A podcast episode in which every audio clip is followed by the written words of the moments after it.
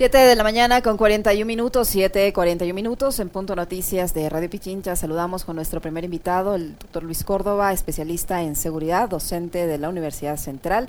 Con él vamos a analizar la situación de inseguridad que vivimos en nuestro país. ¿Cómo está, doctor Córdoba? Buenos días, bienvenido. Gracias por acompañarnos en Punto Noticias de Radio Pichincha. Le saludamos Alexis Moncayo, quien le habla, Licenia Espinel, bienvenido.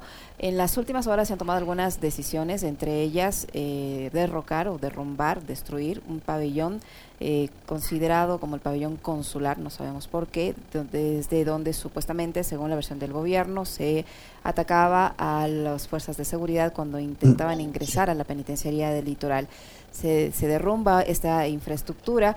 Eh, por un lado, mientras vemos también unidades de policías comunitarias resguardándose con sacos de arena, centros de salud eh, también resguardándose con, con, madera, con tablas, eh, para evitar esta serie de, de ataques. Los, las gasolineras que amenazan con eh, reducir sus horarios de atención al público también debido a la ola de inseguridad.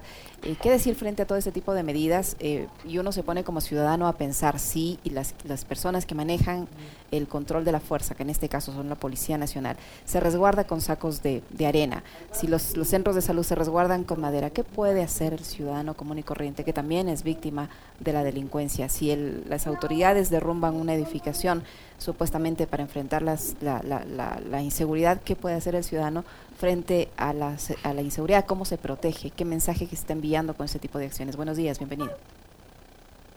Muy buenos días, muchísimas gracias por la invitación, un saludo cordial también a la audiencia de esta importante emisora.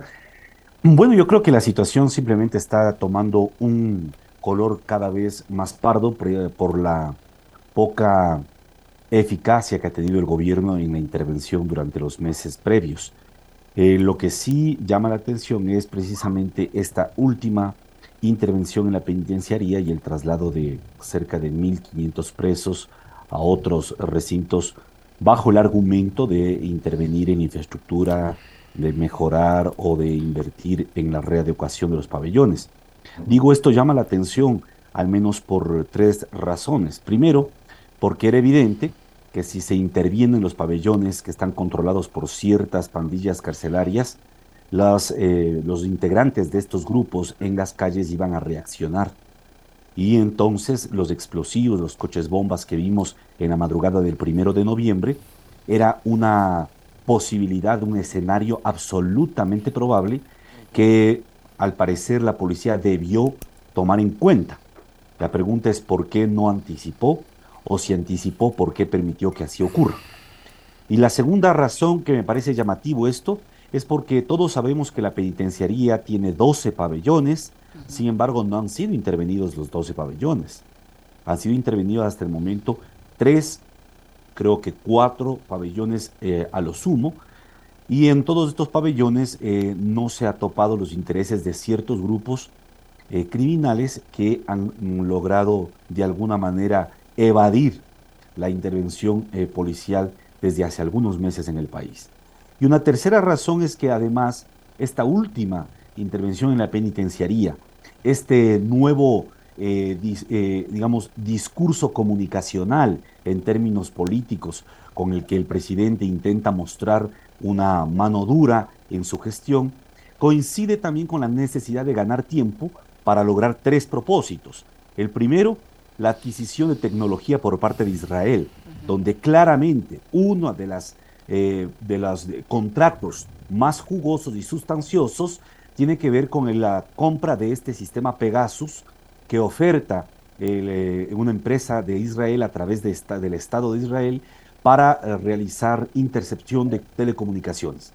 Ganar tiempo hasta que la Asamblea les otorgue una nueva ley de inteligencia que permita hacer lo que ya anticipó el exministro Carrillo, obtener y recopilar información sin autorización judicial, lo cual se lograría a través de este sistema Pegasus.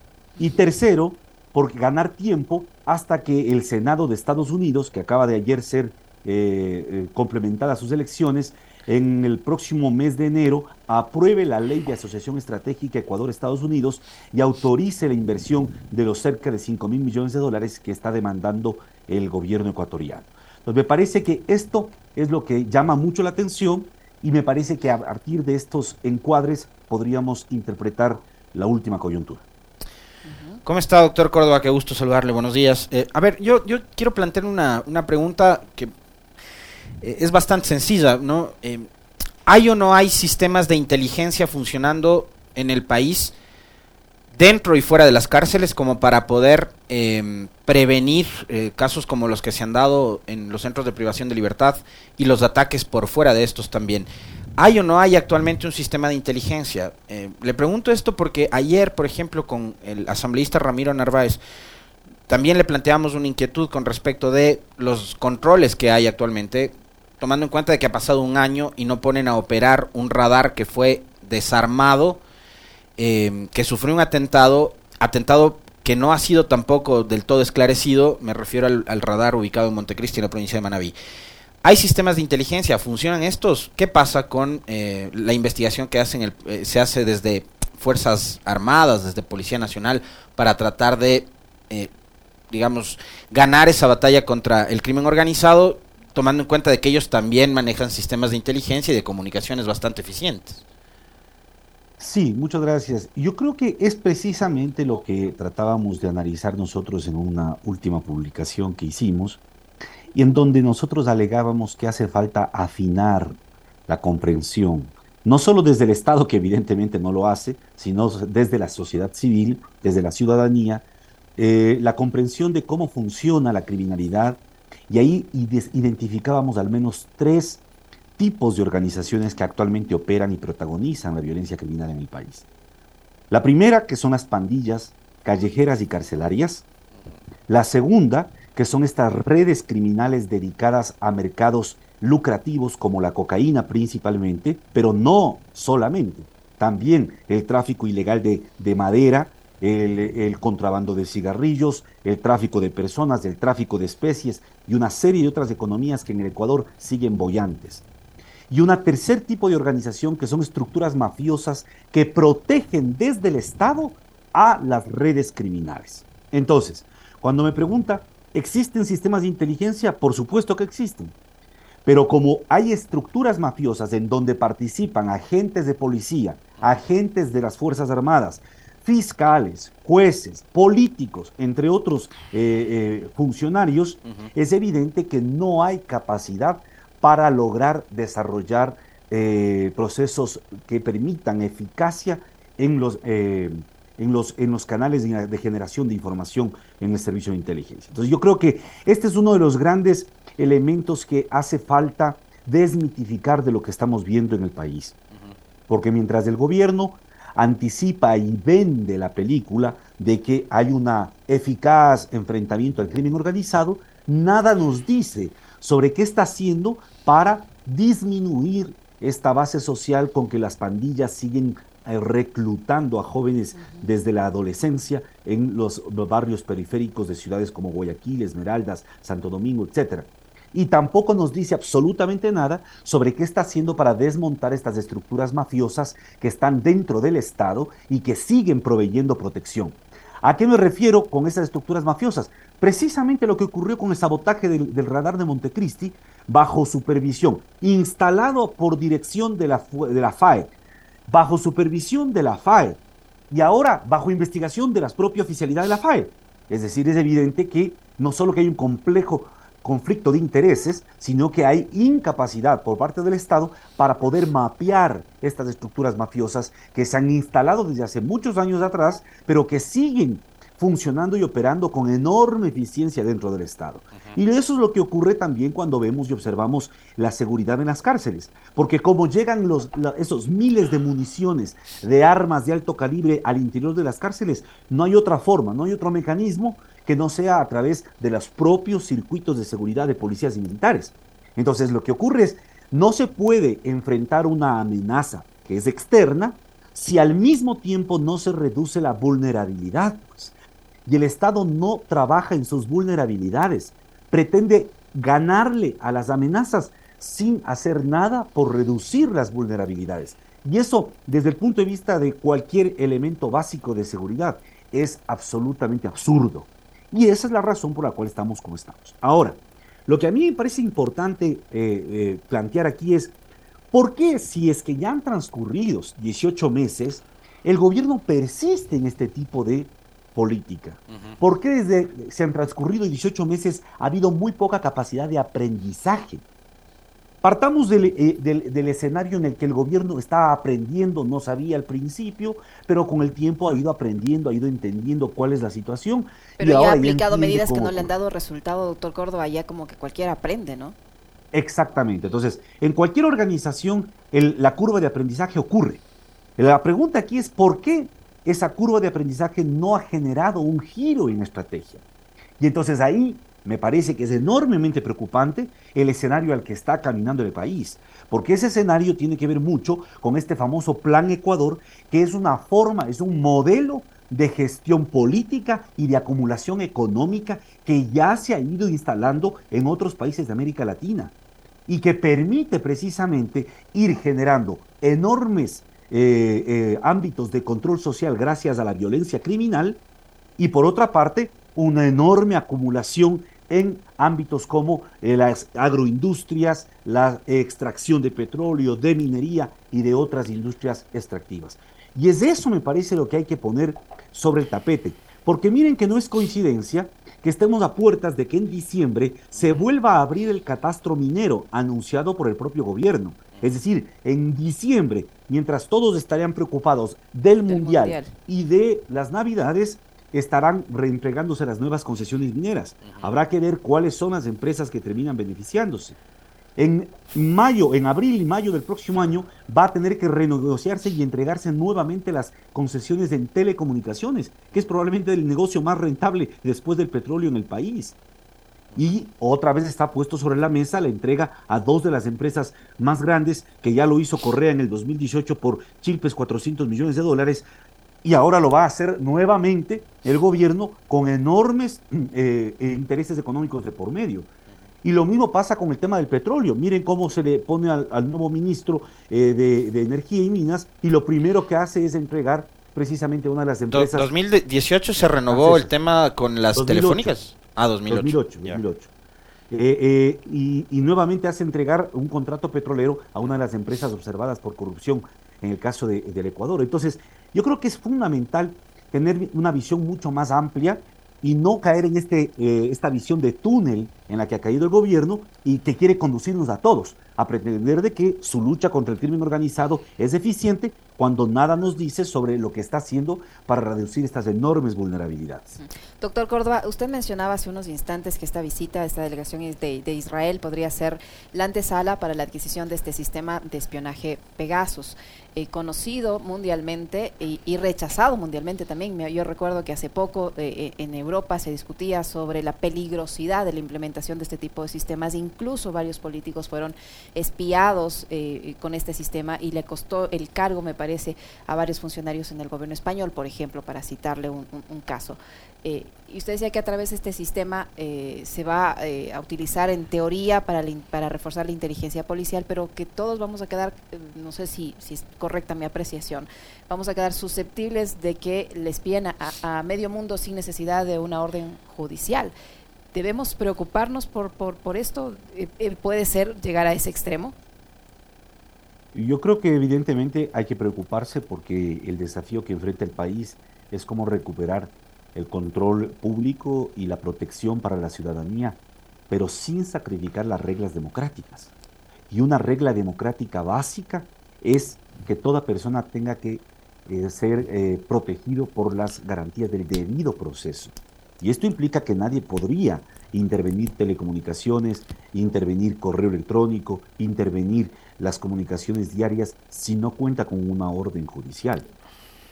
Sin embargo, la, de, la declaración del exministro del Interior y también del comandante Zárate, que es hasta el día de hoy comandante de la zona 8, han ratificado ellos varias veces. Ellos quieren una ley de inteligencia que esté en manos de la Asamblea y que está ya a puertas de pasar a primer debate, una ley de inteligencia que les permita hacer recopilación de información sin orden judicial. Lo que significa es un mapeo masivo de, datos a nivel eh, general del país para, bajo este argumento, tener mayor control y mayor facilidad de acceder a, cómo están organizadas las estructuras criminales. Pero en este proceso, porque este es el mismo argumento que utilizó el gobierno mexicano para contratar y comprar este servicio de eh, este programa Pegasus, y el mismo argumento era para contrarrestar a, las, a los grupos de narcotráfico. Pero ¿qué pasó en el camino? Que es lo que ahora ya se conoce con los Guacamaya Leaks, esta eh, filtración de información de Fuerzas Armadas de varios eh, países de Latinoamérica. Lo que ahora se conoce es que no solo sirvió o no sirvió para el fin eh, de la seguridad pública y ciudadana, sino fundamentalmente de la seguridad política para escuchar a sus opositores, a periodistas disidentes y para construir informaciones o bancos de información que permitan un adecuado control de esas fuentes disidentes. Ahora, ¿qué es lo peligroso además? Y esto es importante también decirlo. Lo, peligroso además es que bajo este escenario de enorme temor en la ciudadanía, porque es evidente que la sociedad está con miedo, que la ciudadanía está con miedo, en un escenario donde la emoción que regula, que condensa a la población es el miedo, y es el miedo al caos, es el miedo a la falta de control, es el miedo a la inseguridad total. En un escenario así, las propuestas más conservadoras normalmente ganan terreno y son aceptadas socialmente. O sea, por ahí podría estarse preparando el terreno para un Bolsonaro ecuatoriano, ¿no? Lo que mucha gente hoy le pide a Lazo, que es eh, buquelizar el tema de la seguridad. Por supuesto, y, yo creo que esto es, esto es algo eh, peligroso. Ahora, es importante entender el, eh, el, factor del tiempo en la política. Eh, Jerry Debray decía, el, el, tiempo es a la política lo que el espacio a la geografía. En la política, si no se entiende el timing, el momento en el que ocurren las cosas, muy poco se entiende del proceso político. Y me parece que es fundamental tomar en cuenta dos hipótesis. ¿Qué hubiese pasado si hace seis meses, solo hace seis meses, el gobierno hubiese intervenido en la penitenciaría como lo ha hecho ahora. Si lo hubiese hecho hace seis meses, en primer lugar estaba vivo Leandro Norero, que era el principal articulador del aparato de financiamiento de los grupos a los que ahora se les intervino en los pabellones de la penitenciaría. En segundo lugar, no habría justificativo para el plan Ecuador, pues, porque si ya se intervenía y comienza a reducirse la tasa de homicidios hace seis meses, ¿con qué justificativo se sigue invirtiendo para aumentar policías de 50 mil, 80 mil, para entregarles eh, más de 1.200 millones de dólares en ese sentido, para aumentar el presupuesto también en Fuerzas Armadas, etcétera, etcétera?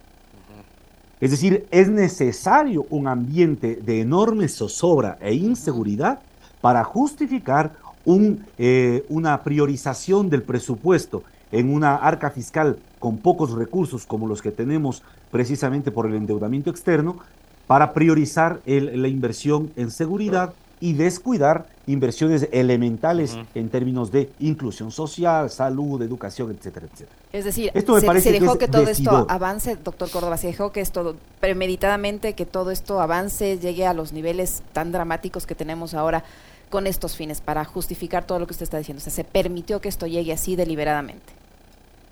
Bueno, no sé, pero me parece que este es, un, es una hipótesis que hay que tomar en cuenta. Al menos como hipótesis hay que tomar en cuenta, porque solo así se entendería el giro que se acaba de dar el, el primero de noviembre.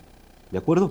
Y me parece que es fundamental concebirlo porque además se lo hace en el contexto de un mes donde el Mundial de Fútbol va sin duda alguna a jugar un papel de distracción muy importante, en el contexto donde diciembre es otro mes de enormes eh, eh, distractores sociales y además en el contexto en el que la, el margen de maniobra para grupos sociales que anticipaban protestas o que generaban la, ah, la amenaza de salir a las calles también es mucho menor.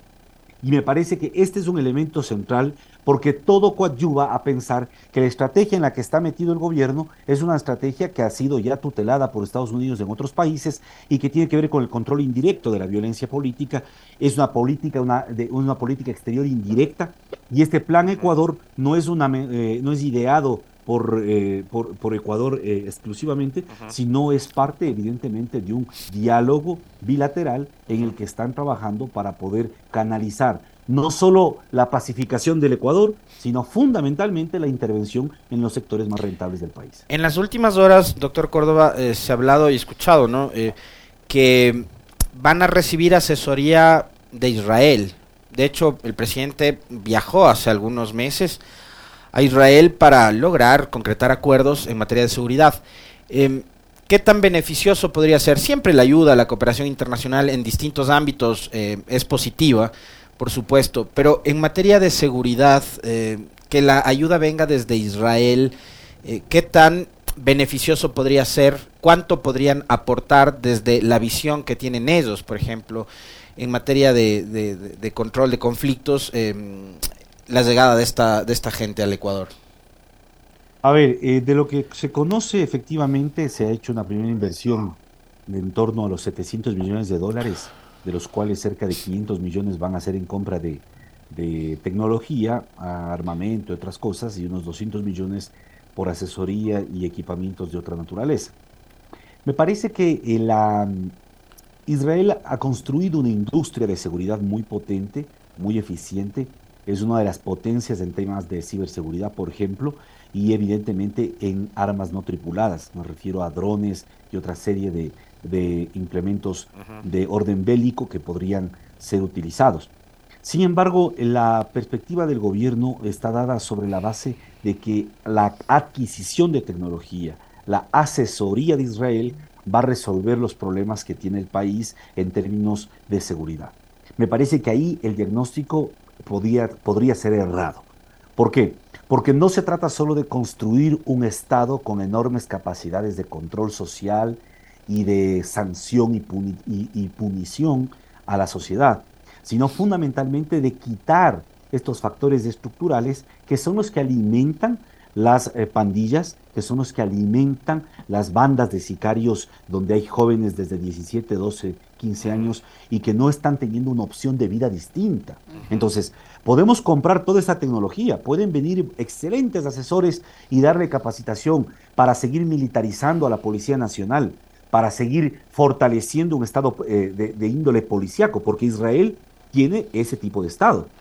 Recordemos que, está, que Israel ha, construido un apartheid en torno a los territorios palestinos, les tiene bajo control a los palestinos, tiene amenazas obviamente de terrorismo, pero que Israel también es una potencia mundial en asesinato eh, terrorista, ¿no? Es decir, ellos son precisamente los más especializados en este tipo de prácticas. Por lo tanto, eh, tomar este, eh, este Estado como referente de seguridad es evidentemente algo muy alejado de lo que es un orden democrático. Y ya tuvimos un antecedente que es, digamos, la, llegada al país de Rangasid y lo que pasó en aquella época, gobierno de Febres Cordero, ¿no? Sí, sí, y, yo diría que en varios otros gobiernos se ha intentado hacer acercamientos y por motivos muy puntuales, a veces incluso de coyunturas políticas, no se concretó.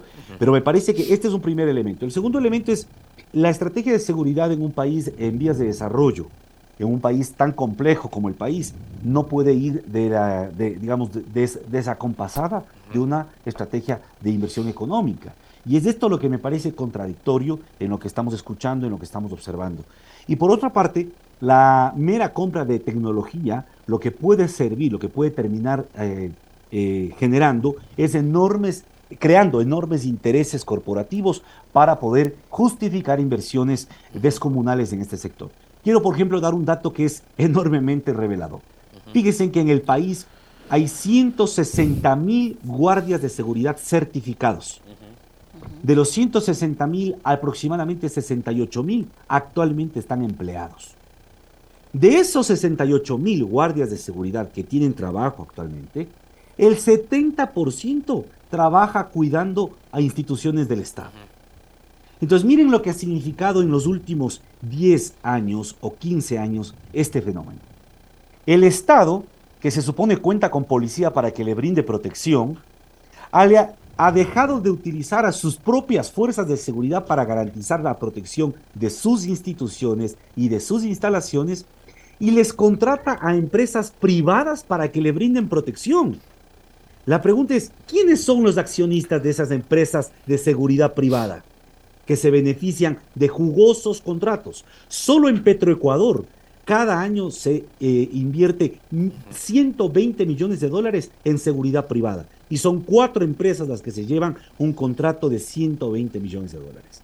Entonces miren cómo el Estado, que tiene fuerzas de seguridad, que se supone debería garantizarse su seguridad con policías, no, no lo hace, lo hace a través de empresas privadas. Esto es un negocio de la seguridad. Y lo que hay que entender es que la violencia criminal que estamos observando es un, es un resorte para que se creen enormes negocios en torno a la seguridad. Y esto, si no se hace un adecuado control y supervisión desde las instituciones políticas como la legislatura, pero que desprestigiada como está, tiene limitaciones, pero también desde la sociedad civil, pues va a terminar constituyéndose en un nuevo círculo de acumulación enormemente potente, como ocurre ya en otros países de América Latina y también del África, ¿no? Yo diría, por ejemplo, el caso de Sudáfrica es revelador. En Sudáfrica, las empresas de seguridad controlan y han reconstituido verdaderos guetos eh, urbanos bajo eh, el uso de tecnología, cámaras de reconocimiento facial, entre otros eh, implementos, y con eso tienen controlados los sectores donde hay más violencia, les tienen mapeadas las, las personas, pero al mismo tiempo tienen un enorme negocio que es altamente rentable y que además no termina mientras exista la zozobra y la amenaza de la inseguridad. Muy preocupante. Muchísimas gracias, doctor. Muy amable por habernos acompañado en esta entrevista y nos deja con algunos temas de preocupación en realidad. Muchísimas gracias. Muy gentil, doctor. Gracias a ustedes. Muy amables. A usted, doctor. El doctor Luis Córdoba, especialista en seguridad, docente de la Universidad Central que ha estado con nosotros y, nos deja, como les decía, con, muchos temas por analizar, ¿no? Mucha preocupación. Haga invitación a sus fans, a sus seguidores para que se suscriban al canal de YouTube de la radio. al nuevo al nuevo, a Pichincha Multimedia. Ese es temporal, entendería yo, hasta ver si es que podemos recuperar nuestra nuestra cuenta original, pero bueno. Usted sigue, sigue teniendo esperanzas. Sí, yo no, nunca pierdo la esperanza, no, no, nunca la pierdo, afortunadamente nunca la pierdo. Creo que, que hay que hacer hasta el último esfuerzo por tratar de, de, de recuperar nuestra cuenta original, pero si no, aquí estamos y vamos a seguir, y vamos a seguir vigentes. Vamos a seguir contándoles a ustedes, amigos, cómo suceden las cosas y llegando también a ustedes con, con, opiniones de expertos, como acaban de escuchar, y con los comentarios de, nuestros compañeros, con la crítica adecuada y, la crítica honesta, además, ¿no? Oye, ya superamos los mil suscriptores. ¡Wow! ¿Ya ve? Hay que mantener la esperanza. Nos faltan 89 mil para llegar a los que estábamos. suscríbanse, suscríbanse a la al canal de YouTube de Radio Pichincha Multimedia.